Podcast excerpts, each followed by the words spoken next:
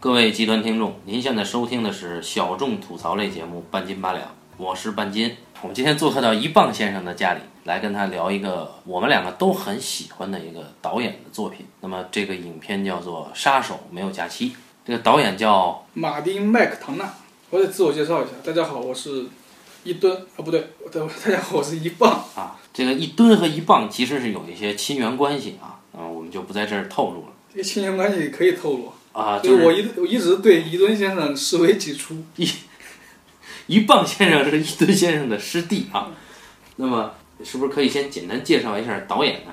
导演，呃，其实是一个戏剧奇才，这些年然后英国出的非常天才的一个戏剧家。其实，在他电影生涯之前，写了很多的戏剧作品，而且这些戏剧作品在前几年也被翻译过来，翻译到大陆，然后并且排演啊。被排演。对，有一些代表作品被排演。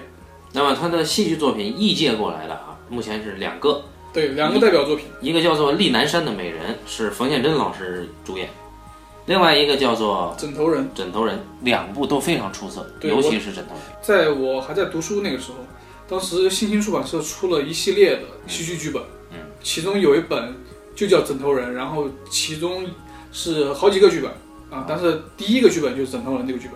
当时看完这个剧本就觉得非常惊艳，非常非常之惊艳。然后没想到，很荣幸的就是没过两年，然后北京的鼓楼戏剧场就排了这个戏。我是直接看了《枕头人》的话剧，鼓楼戏剧场排演的啊。然后呃，我就一直想看那个剧本，后来辗转听说一棒他手里有那个剧本，结果一棒呢直接送了一本书给我，一直被我珍藏着，现在还没有打开。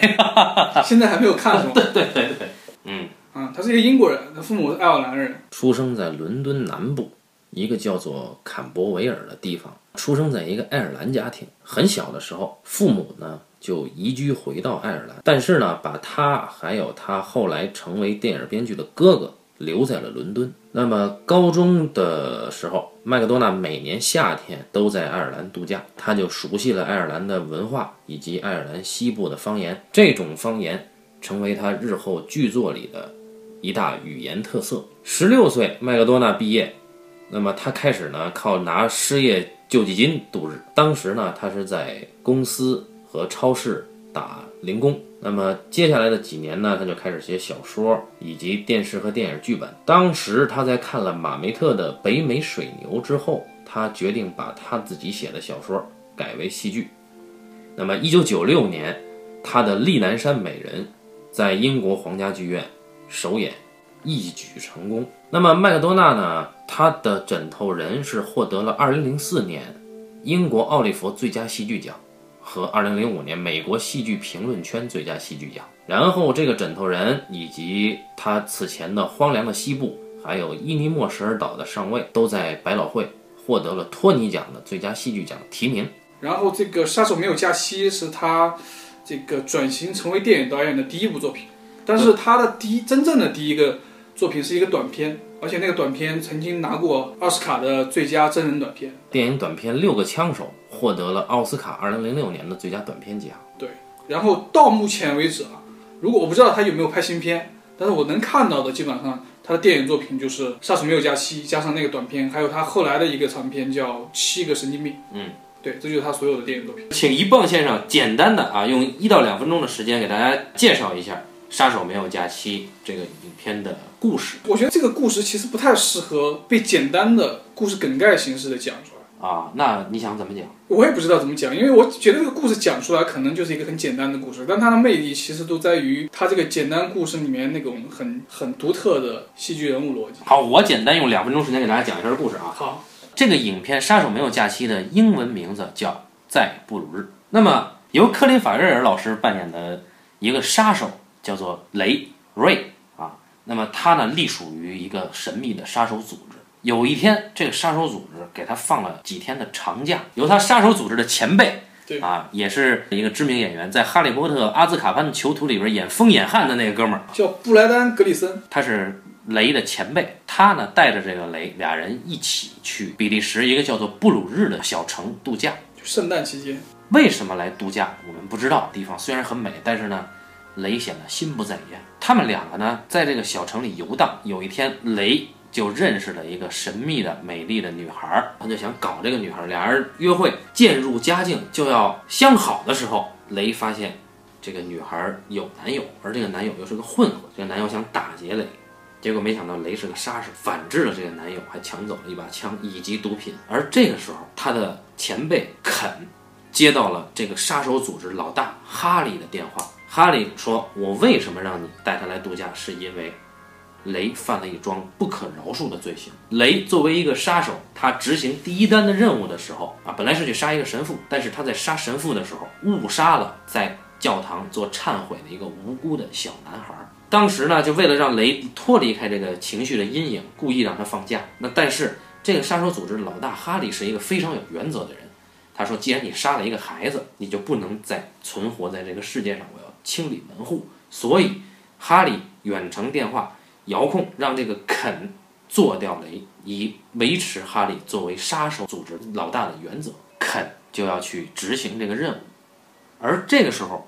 满心负罪感的雷，他决定给自己一枪，因为他无法再面对他误杀了一个男童的残酷现实。但是在阴差阳错之下，肯恰恰打断了雷自杀计划。这个时候，肯决定放雷一条生路。而肯自己作为一个杀手，他也是有原则的。他放走了雷以后，他跟哈利说：“人我放走了，你可以找我来算账。”于是哈利直奔布鲁日，找肯单挑。阴差阳错之下，雷也没有离开布鲁日，又返回。那么这几个人又重新在布鲁日相见了。我觉得后面就不讲了。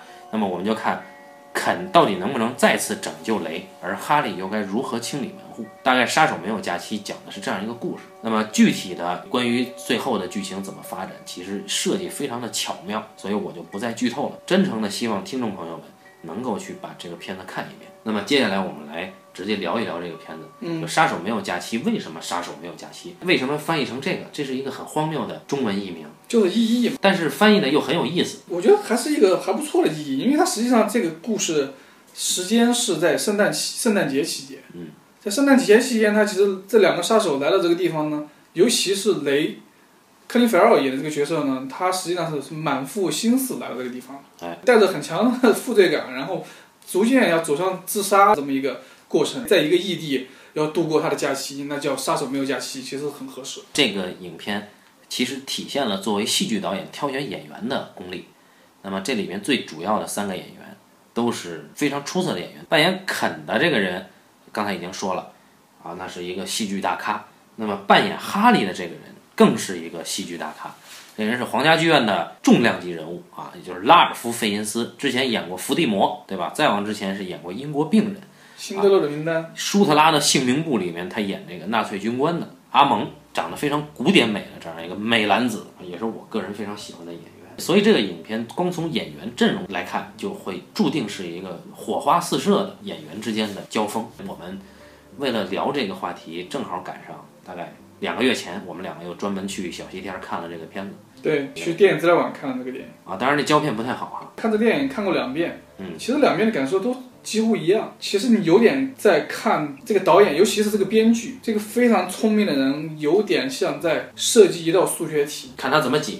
对，然后他几乎在这个电影里面严丝合缝的设计每处情节，然后设计每一处伏笔，设计每一处逻辑的起点跟落点。你就看一个特别聪明的人在玩这套东西，你又觉得这个电影本身它有一套特别独特的逻辑，然后。过程特别可乐。一棒，他是从一个从业者的角度，以专业的眼光去看。那我普通影迷的眼光，我也觉得这电影很好笑。但是我恰恰是觉得这个影片是很感动的。怎么说？就这三个人物，呃，我先不说克林法瑞尔，至少肯和哈利这两个人物，作为杀手，他们有所不为的这种坚持原则的这种行为，包括他们的高贵的一些行为，这里面有很多细节，一会儿再说。都会让我觉得，哎，这是在杀手身上体现出高贵的人性，我觉得是非常难得的，或者说我是觉得非常有魅力的。因为本身我们都知道，教父他是在黑手党身上体现出一种高贵人性，但是那个还不一样，就是那是打着家庭的名义去做合理的杀戮，但是这里面是你如何去看待坚守原则这件事儿，就是我们看作者他既做到了人格的高贵化，但是同时他又嘲弄了这种高。通过这个影片，我的情感得到了升华，但是在结尾，作者告诉我，这他妈的是一个很荒谬的事儿，我就觉得，哎，我的见地又得到了一次扩展。所以在前两次看这个片子的时候，我的我曾经一度把这个片子列为我的观影十佳。嗯，对对对，年度观影十佳，呃，不，整是个的整个影史整个影史观影评价这么高，对对对对对，所以我是特别想跟你聊，因为真正跟我同样喜欢这个导演的人很少。因为他还是作品太少。我其实完全是不太客观的，从情感的角度是完全接纳并且完全喜欢这个影片，包括他阴郁的这种调子都非常喜欢，包括所有的对白的写法呀，他的这种幽默感，我觉得都是一个非常完美的东西。但是，呃，这次看了银幕，反而觉得，哎，也许他没有那么好，但是他依然很好，就这个感觉。那这次你的评分可能可能下调的关键因素是什么？就是你刚才说的那些，就他作为一个编剧，他把所有的聪明都用在这儿，而且你又觉得，哎，怎么能用的这么好？但是你又觉得他其实并没有使劲，而且他能操纵我的情感，他让我觉得这里面每一个人物都很高贵，或者每一个人物都很有血有肉，都很喜欢他们。但是他又在嘲弄我，就最后他又说，哎，这些人物其实都很傻逼，都是很高贵的傻逼，又很可爱。但是他又告诉你，哎，其实这些人物并不高明。显到他之前的那些戏剧作品，他也对人物是持一种嘲弄的态度。就这个人的见地其实是很高的。对，就是我觉得有那么一种电影作者，他就是带有一种很毒辣的眼光。嗯，他看人的那那种眼光，确实你会觉得他眼光很毒辣，觉得人类就是那么回事。对我来说，我最喜欢的导演之一布莱尔，我觉得是那派导演的典型。因为你看他的作品，你会觉得他永远在嘲弄，当他那个所谓的人类是以资产阶级为代表，他在嘲弄宗教环境下的那么一个群体。资产阶级的审慎魅力，对他晚期作品基本上都是那都是那些利益。这个片子也是觉得，我其实倒觉得他嘲弄还好，但是我觉得他就是他有一个很聪明的玩法，就是我觉得那个人物逻辑，就是他产生戏剧性的源泉，嗯，就是他一直在产生戏剧性的源泉，就是你会一直在觉得这个人物太好玩了，在哪？就是因为首先他的设定是杀手，当然如果你要给他定个主题，你说你觉得你在呈现他的高贵性，嗯，但在我这不是，在我这就是。我我觉得那是一个反差的设定，带有很强反差性的设定，啊，就是个戏剧张力。就是你会对，你会觉得他们不应该这样，他们他们恰恰这样，他们恰恰去在坚持那些东西，嗯，对吧？在坚持那些东西，你会觉得，哎，杀手不应该是那个逻辑，比如说那个老大的逻辑，那个老大他每一笔写的东西都会觉得让你看到他的人物调性是什么。那个哈利那个老大，嗯那个老大一出来就是一个什么形象？他是一个控制不是不住自己情情绪的形象。对，神经质有点。对，然后使劲的在维护自己跟他儿女关系的这么一个形象。嗯你可能看到一个一个一个作者他在人物上使这么大的劲儿，对他是很有意思，就是拉尔夫·费因斯演的这个人，他是一上来就失控，对。他想要控制自己，但是他全是失控的，以至于他后来跟这个肯这两个人对话，包括这一系列的事儿，他都是在失控的，但是他又试图在控制自己。那么这个人物的设计就让你觉得他妈充满了能量，这个人是一个时刻会爆炸的一个火药桶，但是呢，他总是在试图往把这火药桶周围浇上水，浇上水。可是很快这个水就干了，他马上就炸，不用点他自己就炸。这个拉尔夫·费因斯演的这个爆发力是非常强的。呃，你刚才说到利益，我是感觉就是这个东西的利益是在于你怎么看待宽恕这件事儿。这里面归根结底是因为原则这件事儿嗯产生的矛盾分歧，嗯所有的戏剧性都源于每一个人他自己的原则跟其他人产生了冲突。嗯但是每一个人固守原则又都守在一个比较高贵的点上啊。但是这里面就牵扯到了你如何做到或者做不到宽恕。比如说肯，他可以宽恕雷，雷似乎也能够宽恕自己，但是哈利宽恕不了他们任何一个。最后哈利连自己都不能宽恕。那还是具体事件。哈利不能宽恕的是什么呢？哈利不能宽恕的其实不是具体某个人，就他的原则，他他的原则是，你杀手你不能杀小孩儿，对所你，所以你那个你雷杀了小孩儿，所以我要杀你。对，然后但是最后我自己把一个小孩给，当然那个是个侏儒，啊对。他把那个人杀了之后，他觉得自己也活不了了，就把自己给杀了。我刚才就提了，为什么到最后我们看到了他的高贵在情感上升华了，但是我们发现作者其实在嘲弄这件事儿，嘲弄的是什么呢？最后嘲弄点是落在哈利的身上。的，他是因为固守自己的原则，自己给自己一枪，但是实际上他那哥们儿他不是个小孩儿啊，他是侏儒，只不过他自己不知道认识的局限而已，是因为他没有宽恕自己，也没有宽恕别人，在情感上我只能这么解释，所以他最后有这样的荒谬的一件事。嗯，我要讲一下，我觉得这个电影其实有一个切入点很重要。嗯，这个切入点是什么？是宗教。你说这个电影，你可以利益上讲很多，你讲宽容也好，讲宽恕也好，讲自由也好，讲原则也好，跟这些东西都似乎有关系。但我觉得这个电影它中间其实有一个很重要的东西是什么呢？就是宗教。我看到好像有人讲过这个事情，他讲，我当时也产生过一个疑问，就是说这个电影为什么叫在布鲁日？啊，就为什么是一个英国导演或者一个爱尔兰文化背景的导演，他为什么要在比利时的布鲁日小城拍一个电影？嗯，然后你不会觉得这个小城只是一个只是一个背景作用，它起了起了很重要的文化作用是什么？就是我了解的，可能在十一世纪、十二世纪那个时候，欧洲出现了一批新的城市，然后这些新的城市的建立呢，都是基于一些法律因素或者宗教因素，然后布鲁日就是一个代表。曾经有人在关于那个时期的一些历史书里面，把布鲁日当做一个重要的代表来讲。来讲这个事情，所以你说在布鲁日，其实他就是讲，也可以说叫在那个宗教中间，在宗教中。所以雷这个人，他最开始跟肯在布鲁日，他们其实观光的第一个地方就是教堂，是钟楼，然后是教堂。对，然后看他看到那个流血的耶稣那些东西，啊他其实他其实是一个什么呢？就宗教，他讲两个东西，讲第一，他正面的东西，他讲讲简单的讲，他讲一个正面的东西，他讲你这个人要有信仰。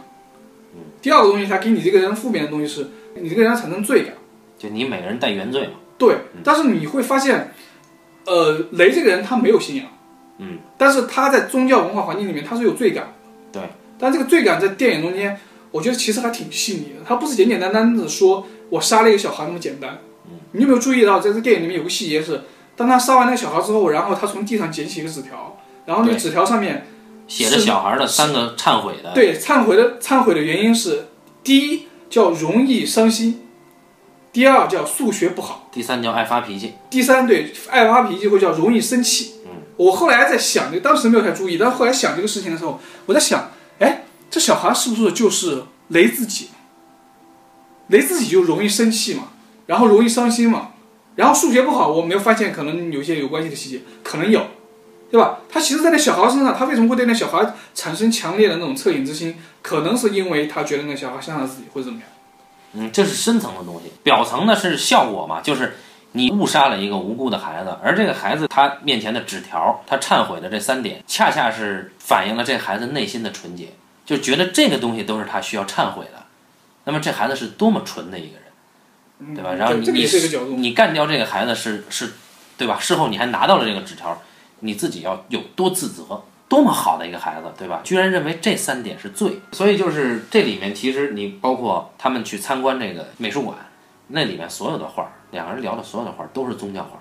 嗯，对。末日审判，对。耶稣之血，那是教堂里面存活几百年的这么一个教堂，它唯一的卖点是那耶稣之血嘛。对对。然后雷表现出来的是对这些都不关心，他只关心末日审判。对。就是这么一个刚杀完一个小孩的人来了布鲁日，这个布鲁日对他来说其实就有点像末日审判或者炼狱或者什么。对，对他来了这么一个对他来说其实非常严酷的环境。然后他一坐哪儿，他就能看见小孩，都是布鲁日城市里面的可爱的小孩。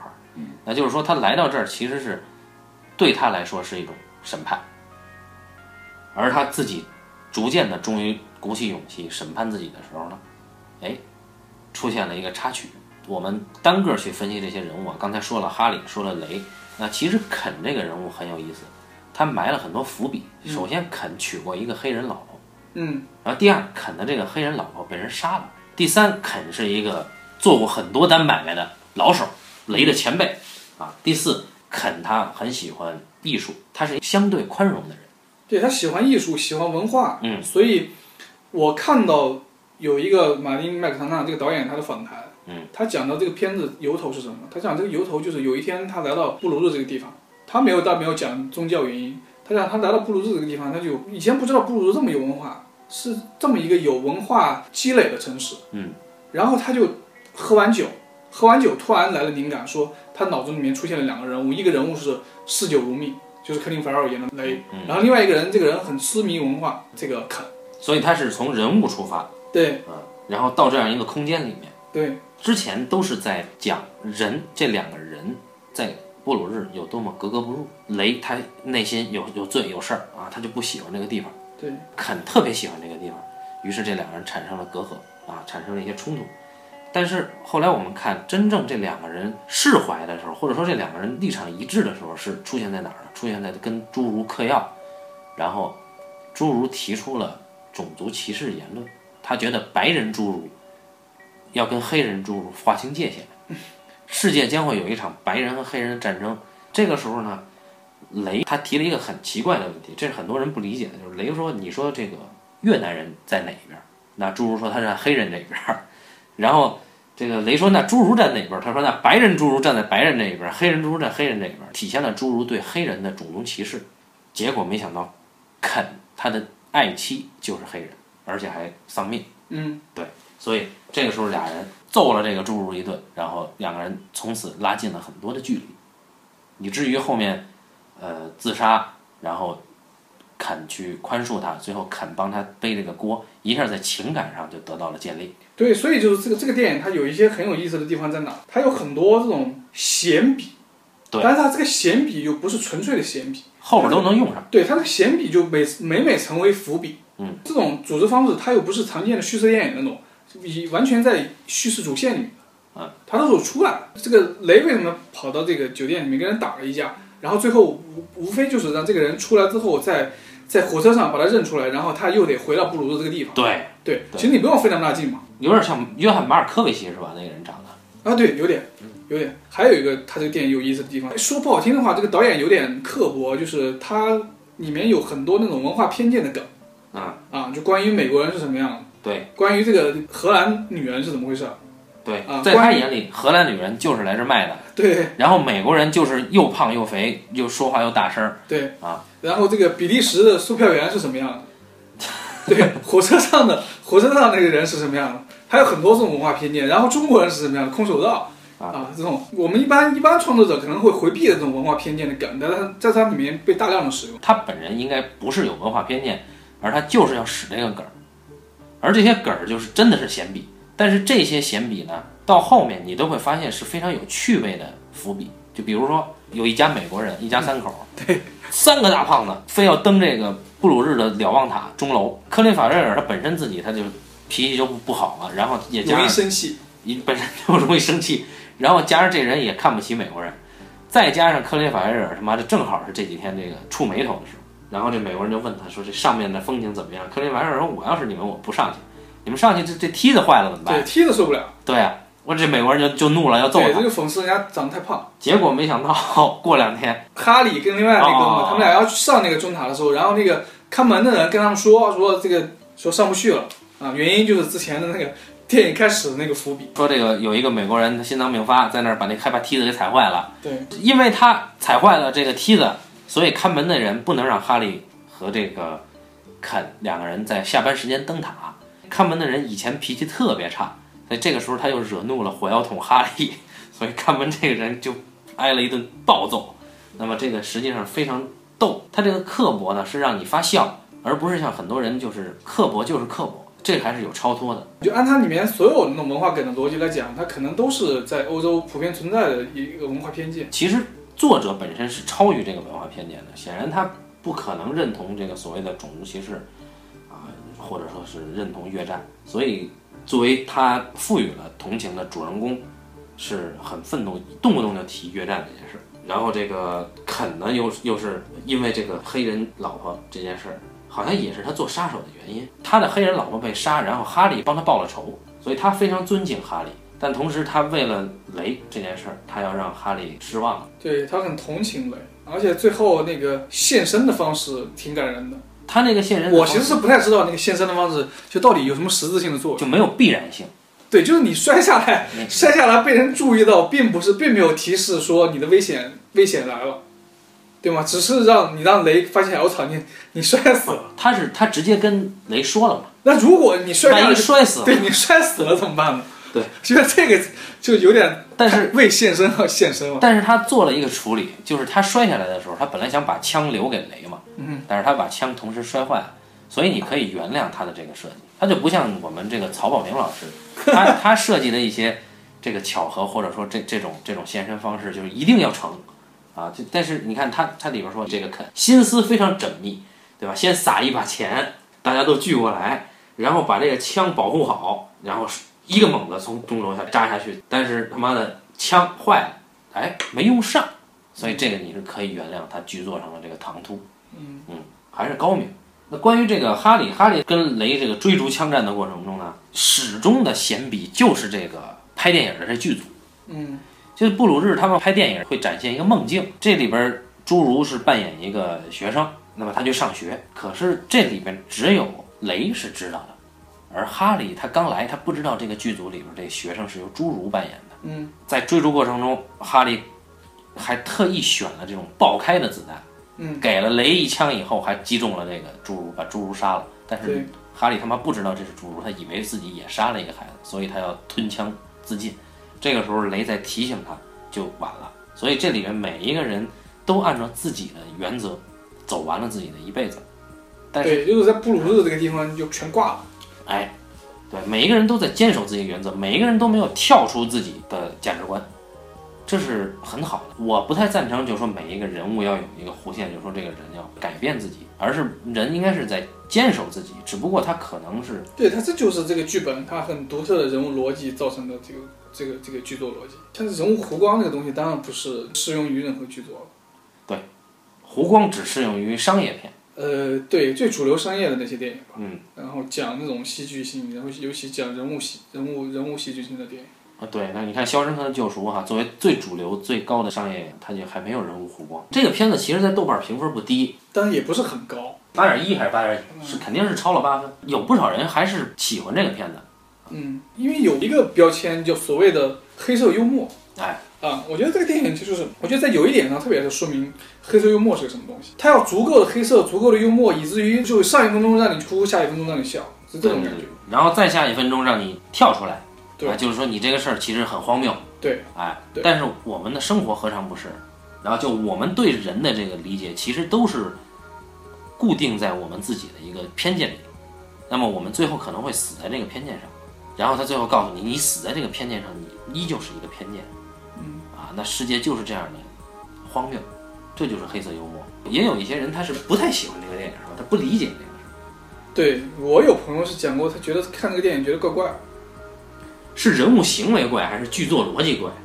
呃，具体的我就不知道了，但我是大概知道什么意思。比如说它里面我们刚才提到的这种大量的文化梗啊，大量的文化梗，然后跟他虚实之间可能没那么紧密的关系，对，频繁的出现，然后加上他这个其实人物的那个逻辑，如果你不细究的话，你觉得那个逻辑，你首先你要承认承认它的合理性，嗯，但是你又会觉得有时候你不太幸福。比如说你如果如果认为他是个杀手的话，你用你用一些刻板的印象去理解那种角色的话，你又会觉得那套逻辑跟那个大的文化传统之间，就他还不足以说撼动那个大的文化传统，让你理解那个人物。但是如果按照你一开始说的，这里面是一个宗教背后的利益的话，嗯那其实就很好理解。为什么在钟楼跳楼？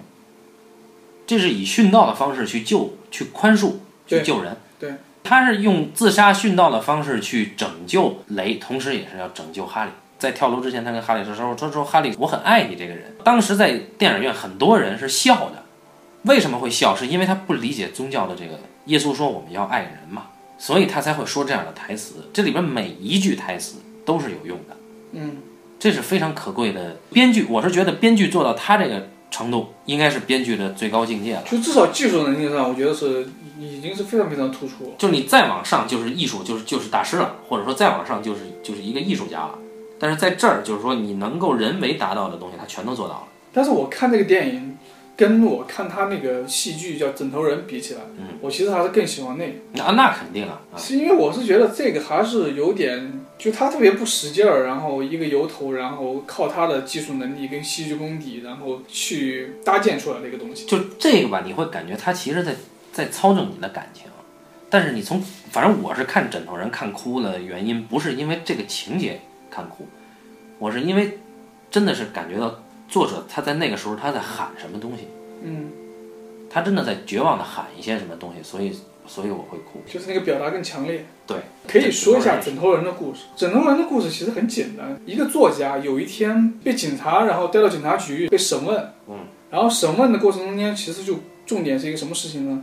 就是关于一些恶性案件中间有很多被害人的被害方式，跟他一些小说里面呈现出被害人的被害方式完全一样。审问是为什么？然后慢慢的带出了原来他的弟弟是这些被害人被害的重要嫌疑对象。然后就慢慢的开始那个剧本在呈现这一对兄弟他们的童年阴影，而他的弟弟是个智障，对吧？对，在在戏剧里面呈现是一个智障，但那个智障呢，又呈现出一些就是嗯，其实不是太智障的，然后他的一些行为方式。嗯，对我当时看的时候，我其实经验很简单，我后面不讲了嘛，后面就是我觉得就那些东西嘛，就你很难讲的特别细，因为它重点不在于它的故事，重点是在于它其实就是我觉得那是那个对应足够的厉害，就是它每一个黑童话是什么。嗯，然后。然后这个弟弟是怎么照搬的？然后以及在这个照搬过程间，有一些东西又没有照搬，然后产生的那些变化。然后你还会发现这个作家是如何造就的，对他们如何生产了这样一个作家。对，就是他有点那种有点像戏中戏，然后很复杂的那种虚实结合的路路数，非常特别。然后那个黑神话又编织的足够巧妙。麦克多纳自己说，他很喜欢品特早期的作品，这也就解释了麦克多纳他自己作品里的黑色幽默这种现代戏剧风格。你看，你比如说在《枕头人》里边，作家在遭到警官审讯的时候，作家被警官问拷问说：“你的很多作品其中都有虐杀儿童的细节，和现在周边发生的很多儿童被虐杀致死的案件手法一模一样。”但是其中你的作品里面有一个故事跟虐杀儿童无关，这个故事的名字叫《路口的三个死囚笼》，啊，就是那个把这个死囚吊起来放在笼子里，搁在路口。这个作家呢说，我创作这个故事的时候没有任何的用意。你们这些人啊，问我们作家问题总喜欢问用意，然后。这是一个什么故事呢？这个路口的三个死囚笼说，这三个死囚笼啊被吊在笼子里面，放在路口，但是呢，他们被关在这个笼子里面，面朝的方向是看不到笼子外面写着他们罪状的那个牌子的，所以他们自己不知道自己犯了什么罪被关在这儿。你看，这本身就已经很荒谬了。然后路过的人读了其中一个人的罪状。每一个路人都极其厌恶地唾弃这个人。有一天，路过的一个强盗砸开了锁，把囚笼里的犯人放了，但是一枪，但是一枪就把这人打死了。那么，这个杀人犯到死都不知道自己犯了什么罪。对此呢，这个作家就被这个警官不断的拷问，这个作家就烦了，说这个故事是一个好故事，它是某一种风格，但它是什么风格呢？我记不住了。我并不真正喜欢哪种。所谓风格的东西，但是这个故事本身它没有任何的问题，对吧？哎，这是他的话。而这个枕头人会让让我觉得很压抑，就是这里面没有一个人能出来，都被困在这个，包括这个作家，包括他的弟弟，而且他弟弟存不存在还另外一说啊。什么叫他弟弟不存在？有一度我认为他弟弟是不存在啊啊！你说是他哥哥虚构出来的？对对对对对，这个人是怎么造就的？就是他们所有的人都被操纵，都没有出来。他不像杀手没有假期，所有人是个自主行为。嗯枕头人，你感觉这里面人都逃不出来，就像丽南山的美人，我也很喜欢，就是这对母女，他们都出不来，嗯，他们都是被命运操纵的，甚至是被彼此操纵着的，嗯，但是彼此的恨意又阻止对方能够顺利的逃脱出出去，而彼此又很依赖对方的恨意。我跟一棒开玩笑，一棒说，如果说他这辈子能写出枕头人来的话，他就可以去死了。我说我要求不高，我说我能写出丽南山也可以去死，那你们俩一回事儿，一个人写了。不不一样，立南山的高度还是不如枕头人的。但是我是感觉立南山它的，因为它的简单、简洁，它显得更有力量。对，我觉得是两个完全路数不一样的剧本。就是立南山他在读那封，就是他给他跟矿工不是恋爱了吗？嗯。但在读那封信的时候，我我是真哭了的。而枕头人是我到最后才哭了的。虽然说排演的戏本身，我们先不说它好好不好哈。杀手没有假期你就哭。杀手没有假期以前是哭了的。啊，第一遍看就哭了。对。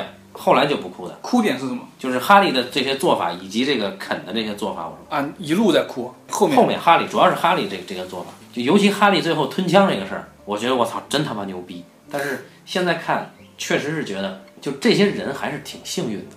嗯啊，他们每一个人都完成了自己想要完成的事儿，但是在他们枕头人里和这个丽南山的美人里，每一个人连这个自主的能力都没有，或者说连这个自主的命运都没有这个资格。是作为一个剧作家。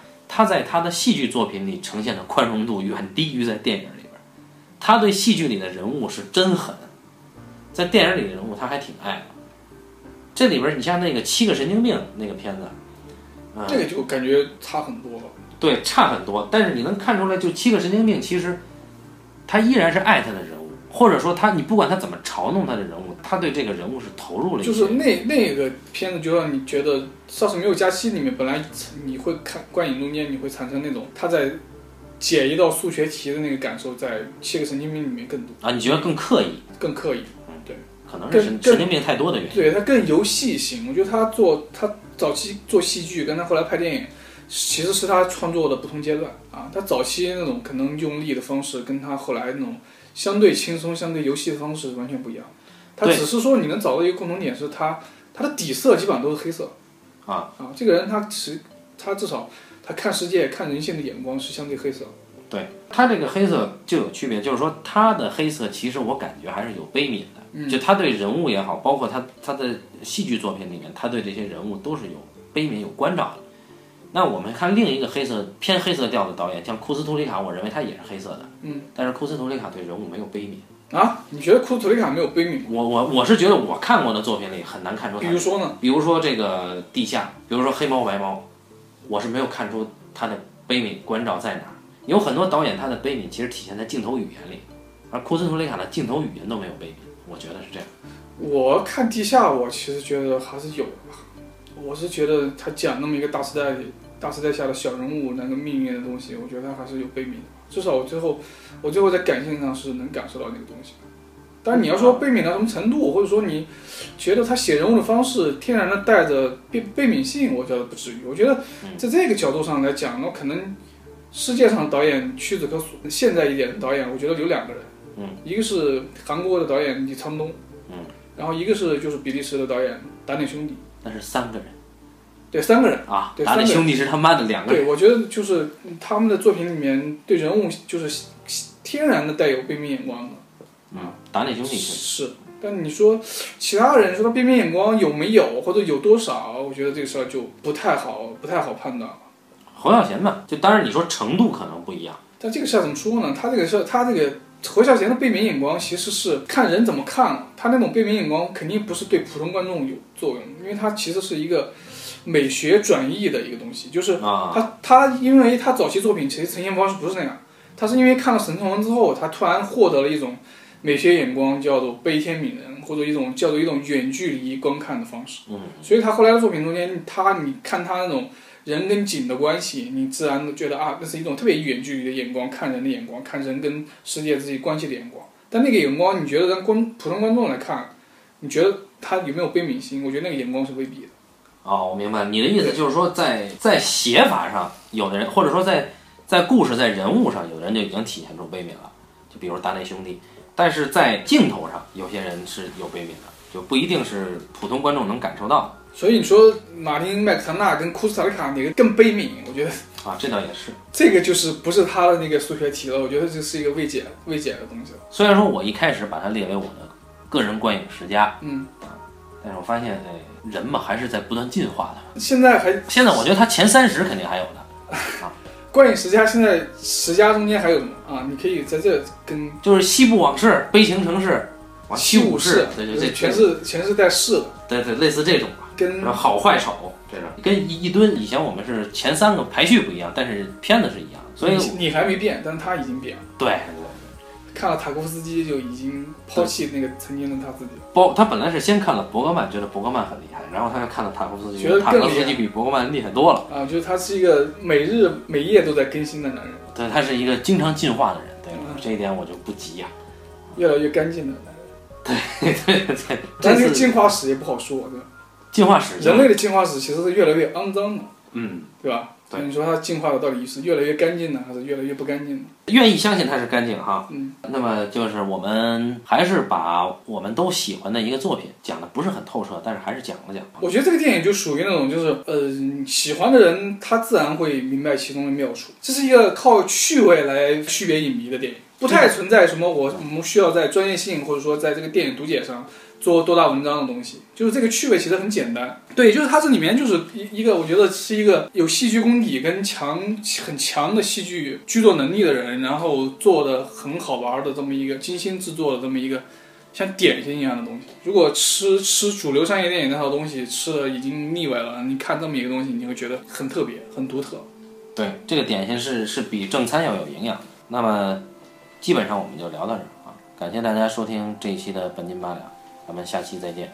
大家再见。